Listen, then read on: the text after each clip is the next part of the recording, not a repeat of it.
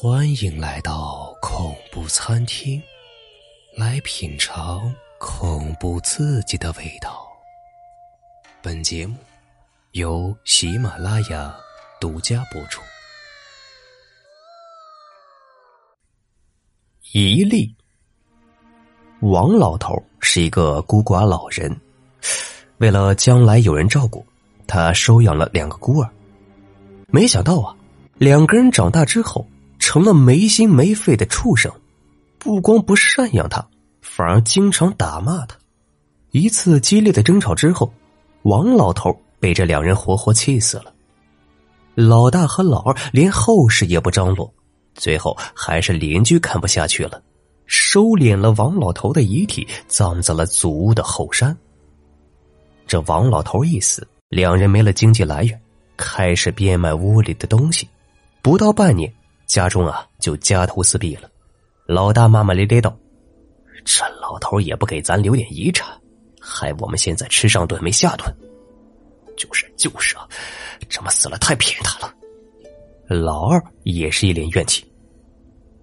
晚上，两人做了一个梦，王老头竟然出现了。他告诉兄弟俩，他生前留了一笔财产，他们之中谁能正式为自己下葬，这笔遗产。就归谁？兄弟俩醒来之后是十分兴奋，可一个更大的问题又摆在了眼前：尸体只有一具，该由谁来安葬呢？最后，他们异想天开的提出一个办法，干脆把尸体分成两半这两人立刻挖出养父的尸体，王老头已经变成了一具骷髅，老大用锯子把骷髅锯成了两半上半身归自己，下半身给弟弟。分完遗体，两人花钱请人敲锣打鼓，隆重的将养父下葬了。老二还有点担心，生怕养父会找他们算账。老大却说：“你操什么心呢？这老头活着的时候不敢拿我们怎么样，现在死了，我们还怕他不成？”当天深夜，王老头又出现在梦中。他对两个养子把自己分尸的事情一点也不生气，笑着把埋葬遗产的地方告诉了他们。老大迫不及待道：“这笔遗产有多少钱？”王老头面带微笑：“这笔遗产比金山银山还值钱呢。”第二天，两人拿着铁锹在院子里挖了起来，没想到地下是一具腐烂的女尸。两人惊魂未定时，老二看到了尸体旁边有一个小木盒子，打开，里面有一张字条，便读了起来。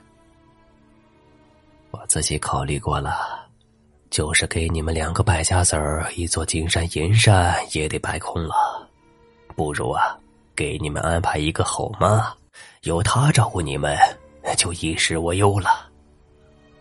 两人读完信之后，心惊胆战的抬起头，看到女尸晃晃悠悠的站起来，一张撕裂的大嘴扯到了耳根，笑着朝他们走了过来。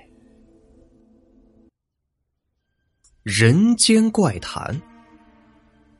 去年夏天，舅妈让我回老家帮忙主持舅舅坟墓迁移的事情。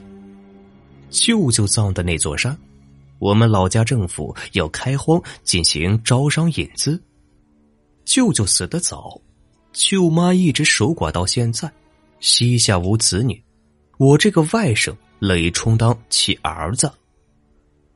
那天，我们在道士的指引之下抬出极度腐烂的棺材时，我舅妈和妈妈顿时是晕厥了。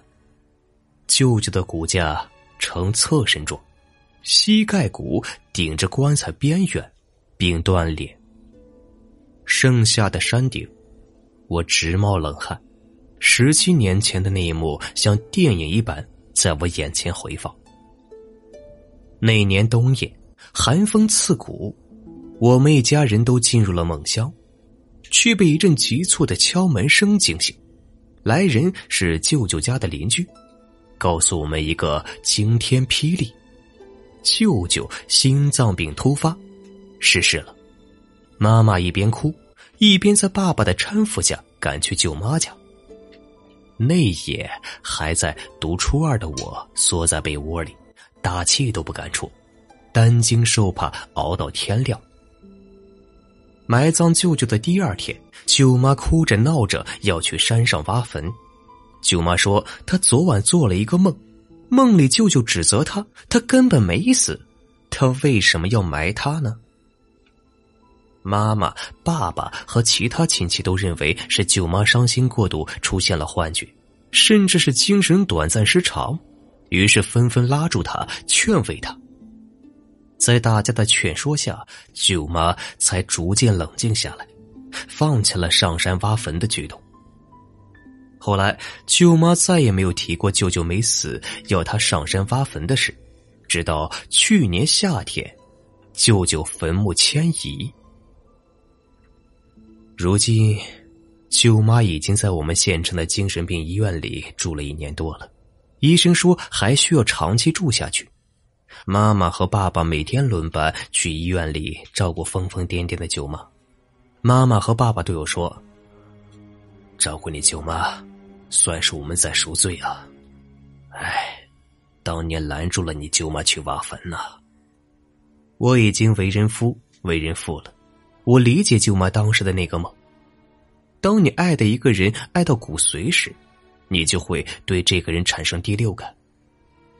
楚天金报二零一七年十月十四日报道：重庆一男子数十次死而复生，曾死亡七天后复活。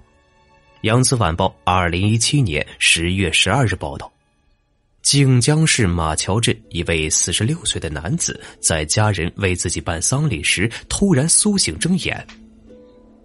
现代快讯二零一七年十二月十一日报道：吉林公主岭市和契乡民安村村民赵春峰的妻子死亡后啊，放进棺材里。二十一小时后，棺材里传来敲击声，死人复活，村民是惊呼诈尸。医学专家介绍啊，心脏死亡并不是真正的死亡，脑死亡才是真正的死亡。